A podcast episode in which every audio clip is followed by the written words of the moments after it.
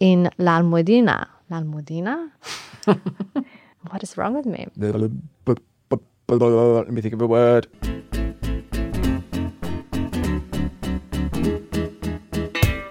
Hello, everyone. My name is Simon Hunter. I'm the editor of the English edition of El País, and this is.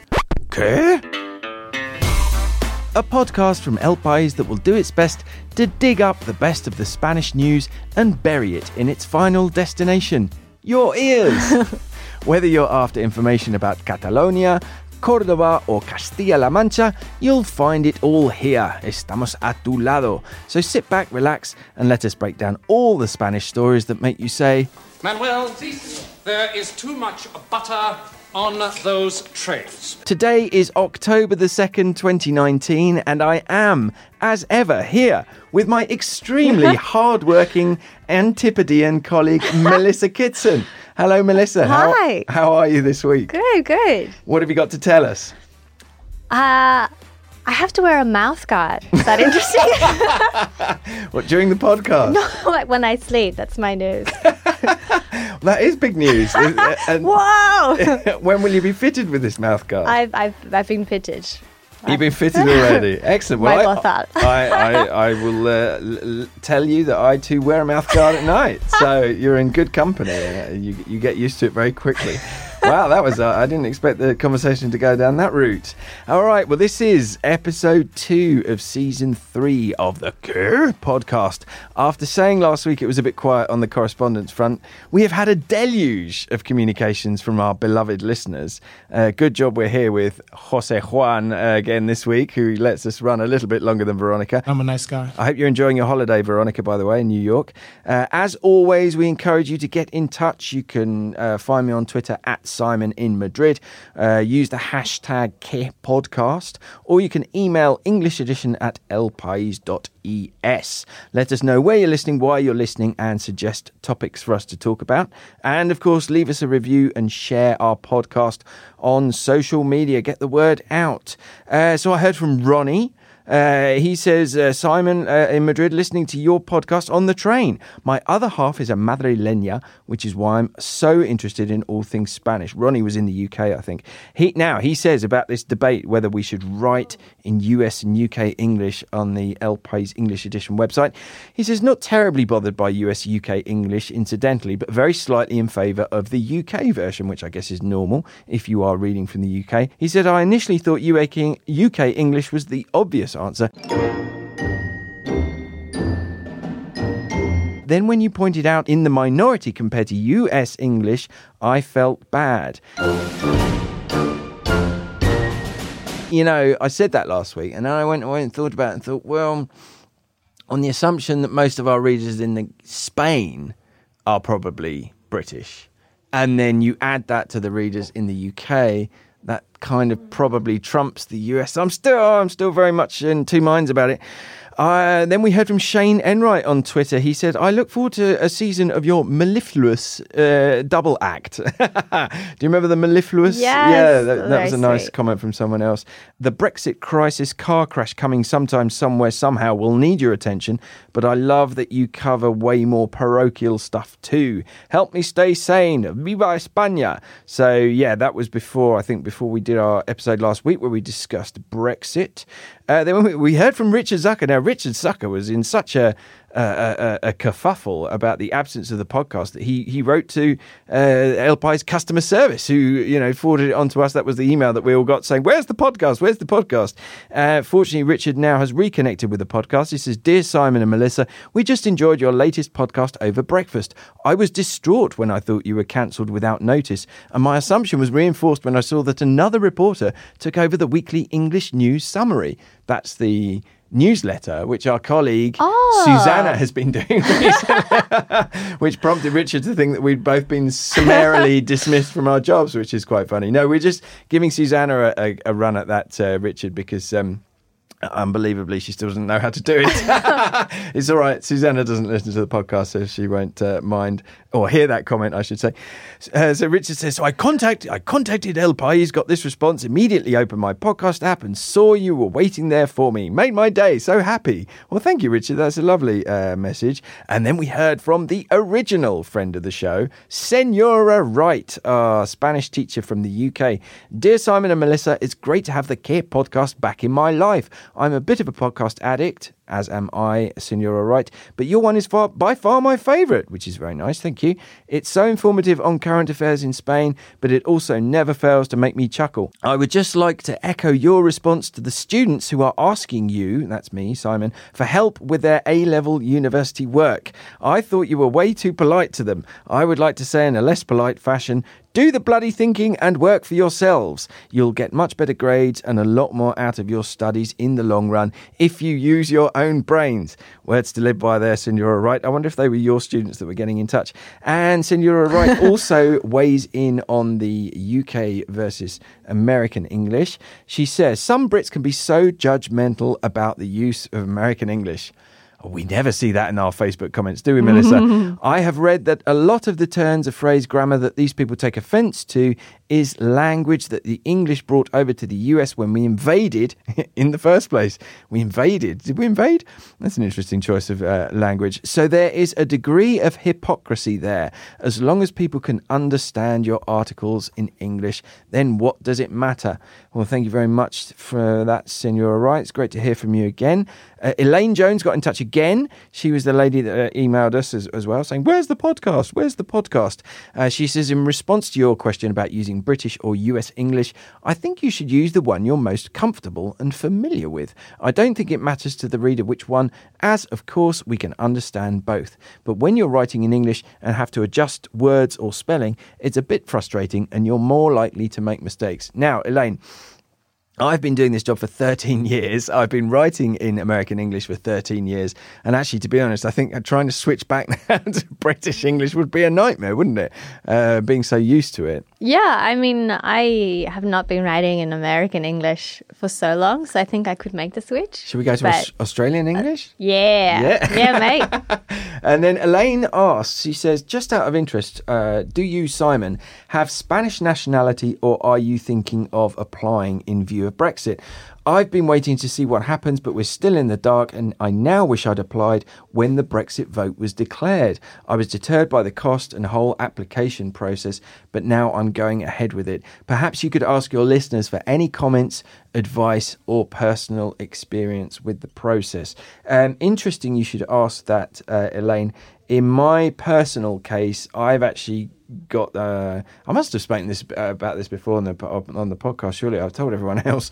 Um, I went for the uh, the get out of jail free card option, which is to get Irish nationality. My grandmother uh, was Irish, so I was able to, to, apply for Irish nationality. That said, I still haven't actually done anything with it.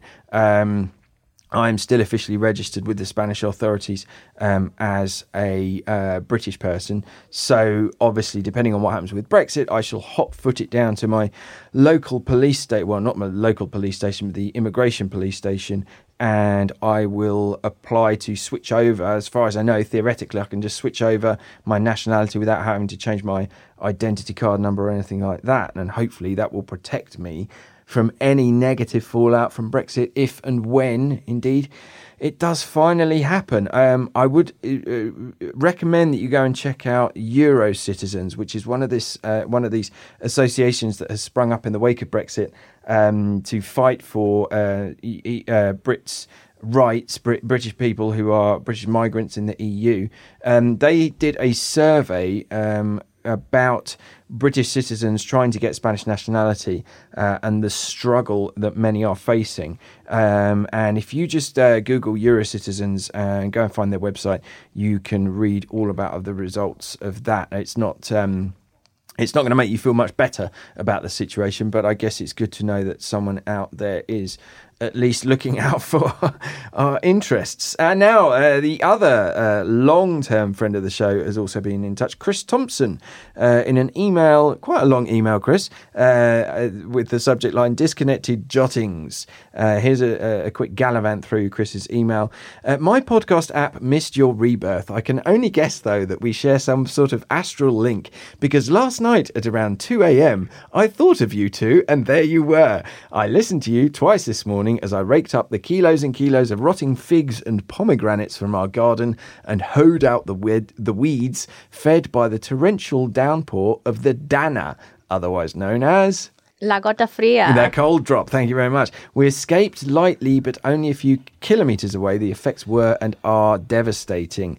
Um, now, Chris, we do seem to have this. Uh, uh, early morning connection. uh, avid listeners might remember that Chris is the uh, gentleman with whom I uh, exchanged tweets at about uh, 11 o'clock on a Friday evening, just as I was going to bed, which was quite funny. So good to know you were thinking of us in the wee small hours, Chris. Uh, he then says, Great to have you and the warm chaos of your podcasts back. Even better that you gave me a mention. I've played bits with my name to friends. It makes me feel like a celeb on the American or British English thing. I sometimes notice the US English in your articles. Beltway for Ring Road in the Kamikaze Driver piece comes to mind. But just like we're all a little bit by nowadays, I think the Britons use US English all the time. Trucks, movies, to go, I guess so, etc. Of course, says Chris, you could be early in on the trend and use Indian English. When the Indians overtake the Chinese as the most populous nation on earth with the biggest number of English speakers, then you'll be ahead of the game. Un abrazo fuerte, varonil y solidario from Chris. So thank you very much from that. From that.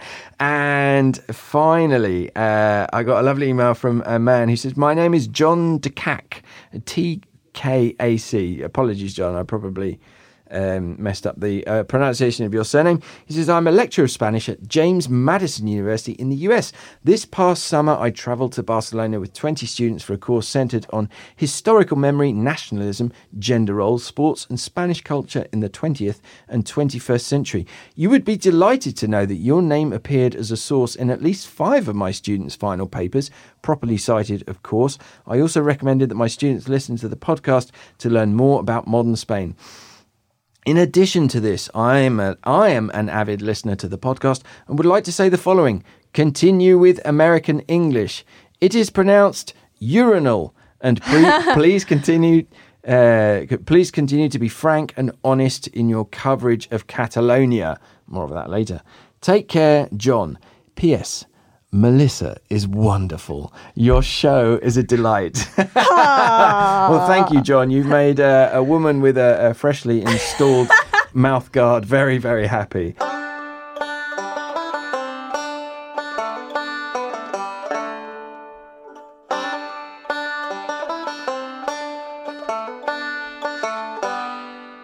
Let us, without further ado, turn to our topics. Now, a bit like last week, we're coming back to two issues that we have discussed uh, several times on the podcast before and have written who knows how many pages of copy about. Um, but here we are yet again. Uh, let's start with Catalonia. What is happening, Melissa? Well, this week has been important for Catalonia because it is the second anniversary of the illegal independence referendum of October 1st. So on Tuesday, to mark the date, around 18,000 people took to the streets in Barcelona, and there were smaller marches in other Catalan municipalities.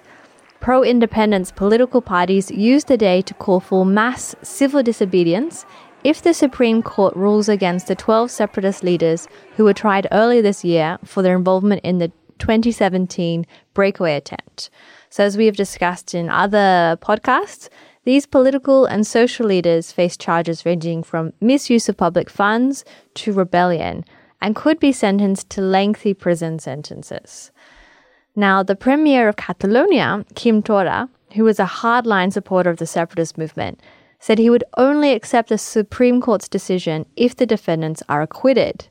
Meanwhile, Pedro Sanchez has warned that although he is acting as Spain's caretaker prime minister, he still has the power to reapply direct rule in Catalonia under Article 155.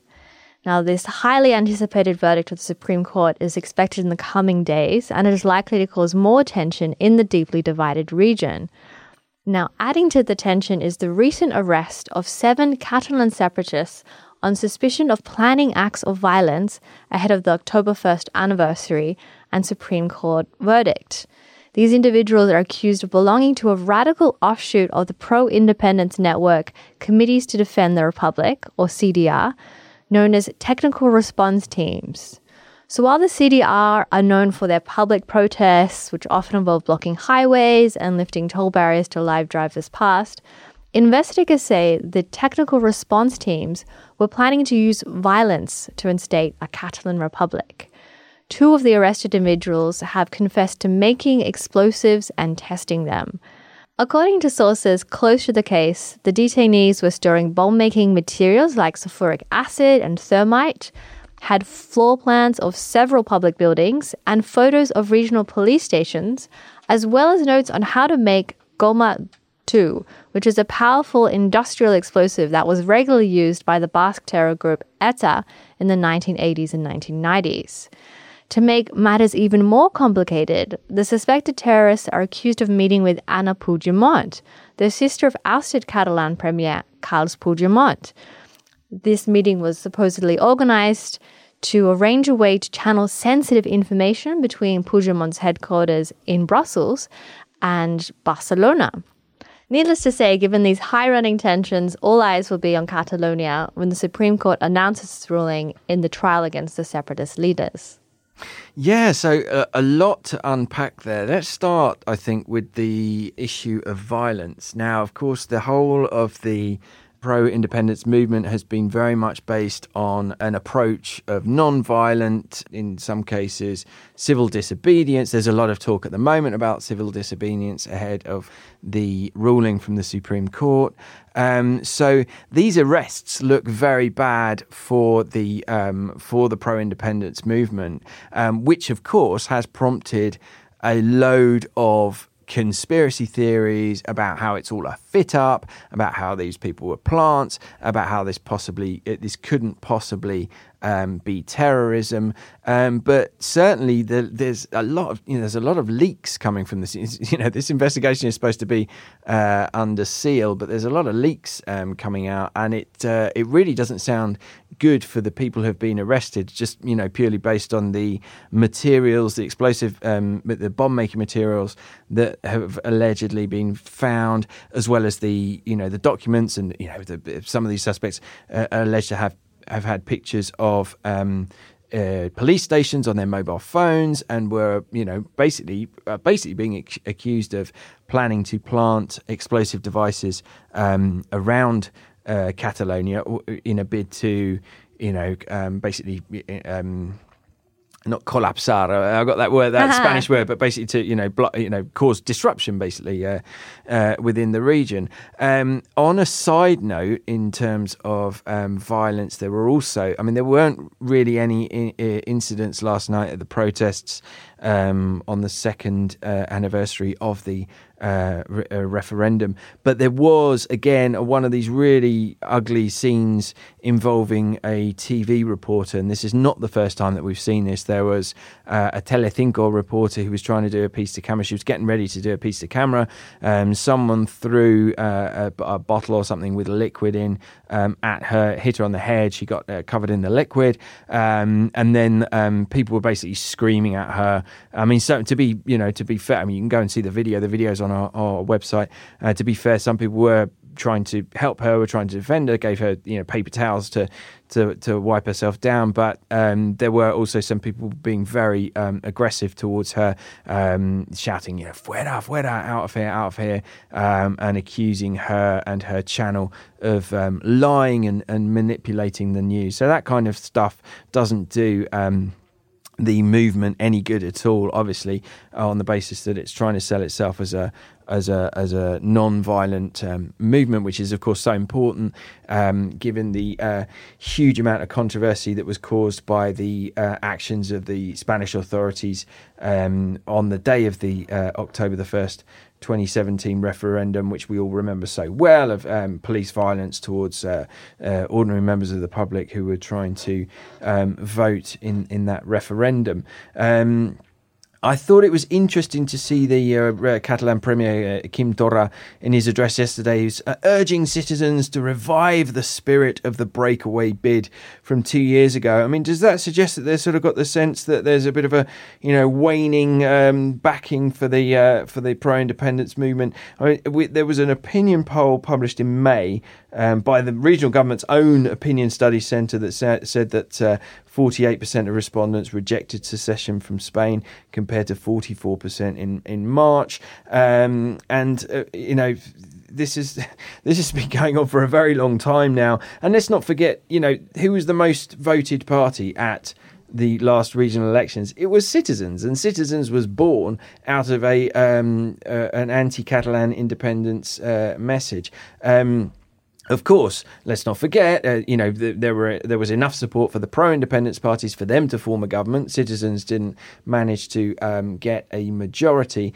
um, but you know, the, the, there's never been a majority behind the pro-independence movement uh, in Catalonia, um, albeit probably I think the polls suggest that the, the majority do want to have um, a referendum. Um, there's never been a, a, an overwhelming um, support um, for the independence movement, so we're really kind of stuck in this uh, stuck in this situation with no clear way out. And uh, as you said, Melissa, we've got the up, upcoming ruling from the Supreme Court trial, which yesterday representatives from pro independence parties and groups such as Together for Catalonia, the Republican Catalan left, um, the far left CUP, and Omnium, Omnium uh, Cultural and ANC, which are civil uh, pro independence societies, they read out a manifesto, and that was where they were calling for the non violent struggle and civil disobedience uh, uh, you know, among the public. Uh, they're calling for a massive response. But, you know, really, if you listen to what they were saying, they're kind of saying they're almost giving uh, you know it's almost a foregone conclusion for them um, that uh, the the political leaders and the pro-independence leaders who have been on trial in the Supreme Court are going to be found guilty of some of the charges, if not all, um, that they've been facing, which are you know things charges such as rebellion, which is could mean very long prison terms. So um, yeah, I think really you know yesterday was all very muted apart from that one um, incident that I referred to. But uh, yeah, really, all eyes are going to be on Catalonia now when we get this um, we get this uh, ruling the, from the Supreme Court because you know obviously depending on what the ruling says, um, there could be a very very strong reaction. Um, and if they these pro independence leaders are convicted, there is, of course, a possibility that the government, whoever, uh, if, if, we indeed have a government, that the government, whatever shape and form it might be after the November the 10th uh, elections, could actually pardon them, which is something that the conservative parties such as uh, the Popular Party, centre right um, Citizens, and far right Vox are dead set against. So let's see what happens when we get that ruling.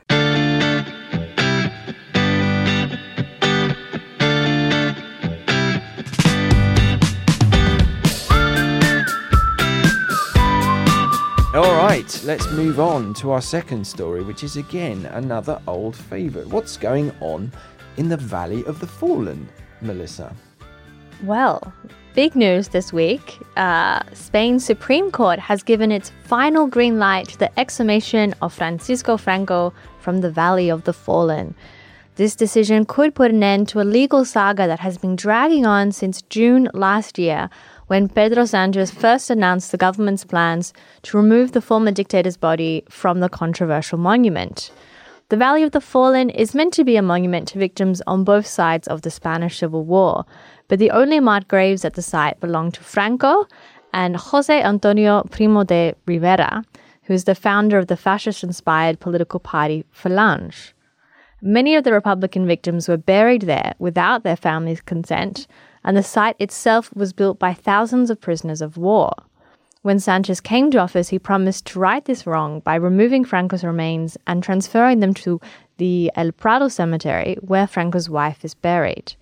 But at every step of the way, the government's plan has been met with legal challenges and appeals, especially from Franco's grandchildren. Franco's family are staunchly opposed to the exhumation and appealed the decision with the Supreme Court. Making matters worse, they argued that if Franco were to be exhumed, he should be reburied with military honors in La Almudena Cathedral. This would have been a disaster for the Spanish government. La Almudena is a popular tourist destination and is located right in the center of Madrid next to the royal palace, meaning Franco would be resting in an even more esteemed position. Adding to this challenge were supposed safety concerns of the exhumation, in February, an administrative judge suspended the building license to carry out the work after the Francisco Franco Foundation claimed the project was a danger to the safety of persons and assets. And to complicate the situation even more, the acting prior at the Basilica of the Valley of the Fallen, Father Santiago Cantero, also put up obstacles and refused to grant the government authorization to access Franco's tomb. Cantero, incidentally, is a former candidate for the neo fascist party Falange. But on Monday, the Supreme Court removed all of these obstacles, ruling that the plan to transfer the remains of the former dictator is constitutional and does not infringe planning laws or local legislation. But the story may not be over yet.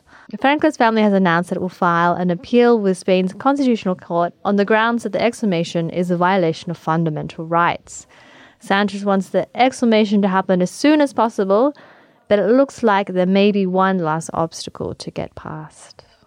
That's the thing with this story. It's just like every time we publish the story, like, ah, oh, the courts give the final green light, and then you kind of get into the story, and it's like, but there's still this thing that they have to sort out. So we've had all of these uh, obstacles um, that have been thrown in the way of uh, of um, uh, Pedro Sanchez's plan. The one that I like the most is the, the, the one about the local judge who suspended the building license because it's oh it's going to be dangerous, and you just walk around Madrid and you see all these dangerous building sites. You think really, really, that's the best that you could come up with is that it's going to be d- dangerous to lift up this you know heavy tombstone. I think you can find someone that will will manage to do it.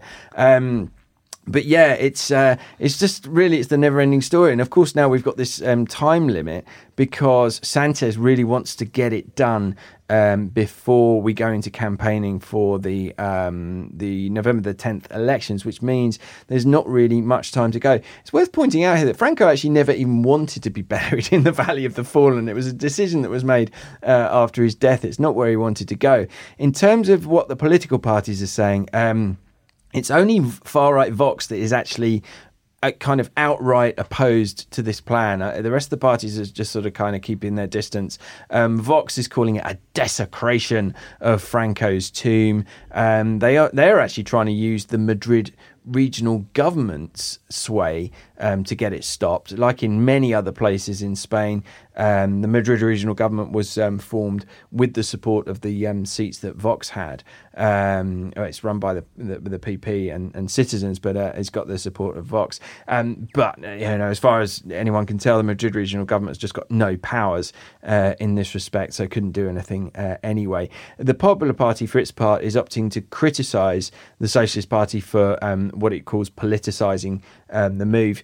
Pablo Casado said this week he was more concerned about live dictators than dead ones, and he had a pop at Sanchez, um, who was at the UN last week from. Um, meeting with the Iranian president, but he said that the people will respect the Supreme Court ruling. Um, the Franco family has said that it's only going to stop uh, its opposition when the Pope intervenes. So their plan now is to take this to the uh, is to take this to the um, Constitutional Court. So that's a, another step up. But legal experts are pretty much saying that that doesn't have much chance um, of prospering.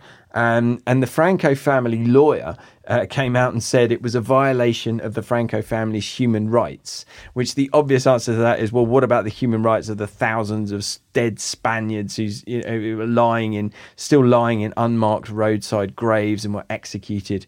Um, during the uh, uh, the Civil War and Franco era uh, repression. Um, the Franco family apparently could still opt for an, an, alternative site. An alternative site, as it stands at the moment, he's going to be taken to um, El Pardo Cemetery in.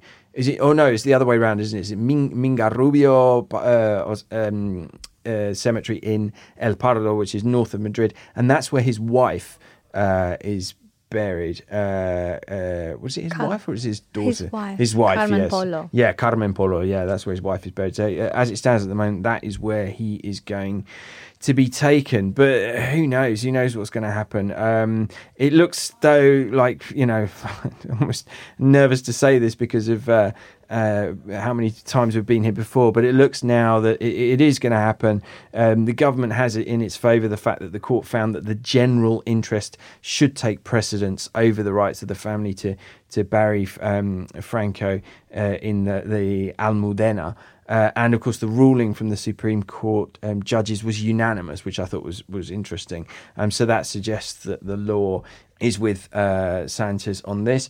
But uh, you know, who knows? It's one of those things that's kind of um, revived a lot of decisions. I still find so shocking those photos of very ordinary looking middle class Spaniards up at the Valley of the Fallen doing fascist salutes, mm. um, which we, we, we covered a while ago. Um, and it's something that is not going to sit well with um, a lot of Spanish people.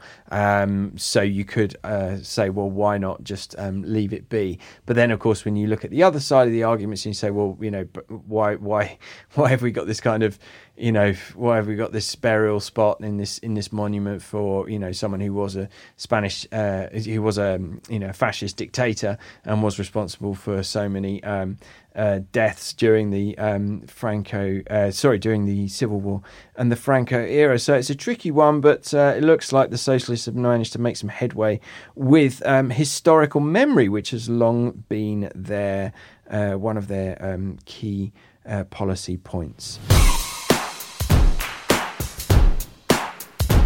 All right, so let's wrap up the second episode of season three. My name is Simon Hunter. I'm Melissa Kitson. And this was Qué? A podcast that tries to explain what happens in Spain to those of us who sometimes get a little bit lost in translation. This is an El País production. It was recorded right here in the El País newsroom under the expert guidance of our stand in producer, Jose Juan Morales, whose name is definitely not Juan Jose Morales, and you can listen to it on your favorite podcast app. You can also request it via Alexa, Siri, or your Google Assistant. We'll be back next week with a brand new host of issues. Thanks for listening. Adios. Ciao.